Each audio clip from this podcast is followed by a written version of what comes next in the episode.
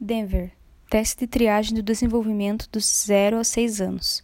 O teste de triagem de Denver pode ser feito por qualquer profissional de saúde, periodicamente a cada seis meses, e avalia quatro itens. De acordo com ele, para uma criança de 2 anos de, de idade, deve-se esperar motricidade fina, constrói torre de sete cubos, rabisca círculos, copia linhas horizontais. Motricidade grossa, corre, senta na cadeira, sobe escadas com o pé de cada vez, salta, pula.